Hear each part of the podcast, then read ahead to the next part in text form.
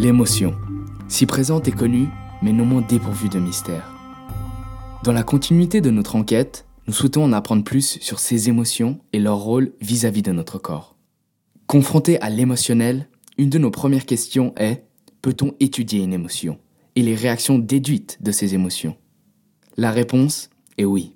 L'étude de l'émotion fut par le passé fortement ignorée, mais elle est aujourd'hui un outil de recherche employé par les scientifiques. Lors de l'analyse d'une émotion, les chercheurs utilisent plusieurs facteurs, comme la contraction des muscles faciaux, afin de déterminer le type d'émotion ressentie par le sujet. Le cheminement d'une émotion est séparé en trois étapes. La première est nommée étape de cognition, on ressent l'émotion. Par exemple, de la peur. La deuxième est l'étape dite du comportement. Dans le cas de la peur, cela se traduit par un besoin de fuite. Et la dernière étape est physiologique. Toujours dans le même exemple de la peur, ce sont la respiration et le rythme cardiaque qui s'accélèrent. Mais alors, qu'en est-il de la musique? Selon Daniel Levitin, auteur du livre De la note au cerveau et neuroscientifique, on peut observer le même type de réaction face au son. Pour illustrer cela, il prend l'exemple d'un rat, qui entendrait des coups répétitifs contre son abri. Si le tempo change, à un moment donné, le rat s'en apercevra, et les trois étapes de l'émotion s'enclencheront. Pour Daniel Levitin, il se passerait la même chose avec la musique, lors de changements inattendus, qu'ils soient de la mélodie, du rythme ou du tempo. Ces changements pourraient alors enduire une émotion, la liant ainsi à la musique. Ce lien entre le réflexe sonore et la musique serait pour lui une preuve de son origine génétique. Nous aurions une interaction naturelle avec la musique. Le professeur Desplan nous explique comment cela se retranscrit dans notre cerveau. Donc dans le cerveau, si vous voulez, on a une cartographie des fonctions cérébrales. Et ce qui est intéressant pour la musique, hein, parce qu'on a des patients qui ont fait des attaques cérébrales, le centre de la mémoire de la musique et le centre de la lecture des notes de musique, c'est le cerveau droit. Donc moi j'ai eu des patients qui sont des virtuoses de la musique. Ils ont fait une attaque dans le du côté cerveau droit.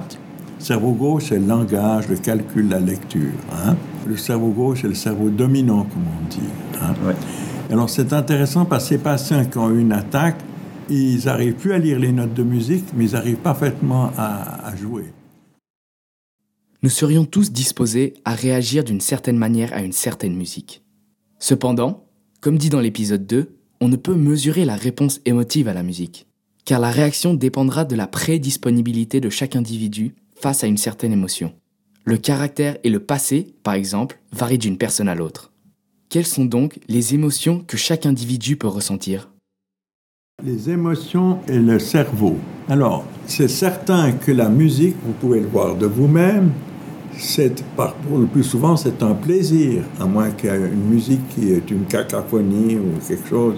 Alors, cette musique qu'on écoute et qui nous fait plaisir, elle est enregistrée dans notre cerveau droit et elle va s'exprimer, plus ou moins selon la personne, par des émotions.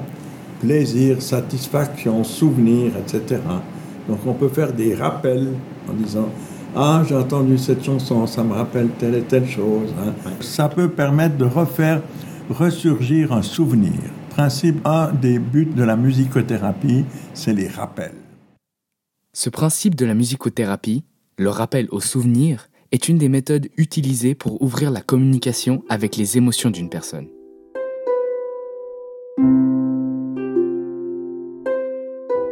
La musique réceptive, c'est de stimuler l'énergie créative et de pouvoir concentrer sa mémoire. Donc on peut essayer ainsi de pouvoir faire des rappels. Et vous pouvez aussi, moi j'ai une grande consultation du sommeil par exemple, et les gens qui sont hyper stressés, au lieu de regarder la télévision, des tablettes, etc., je leur dis écoutez de la musique. Donc ça, ça permet d'étendre, on peut, on peut lui aider pour les troubles du sommeil. Donc c'est un apport qui est, qui est toujours intéressant. Voilà donc un exemple où la musique permet d'atteindre un certain état émotionnel. Peut-elle vraiment guérir toutes sortes de maladies? N'y a-t-il pas des limites à l'application de cette thérapie?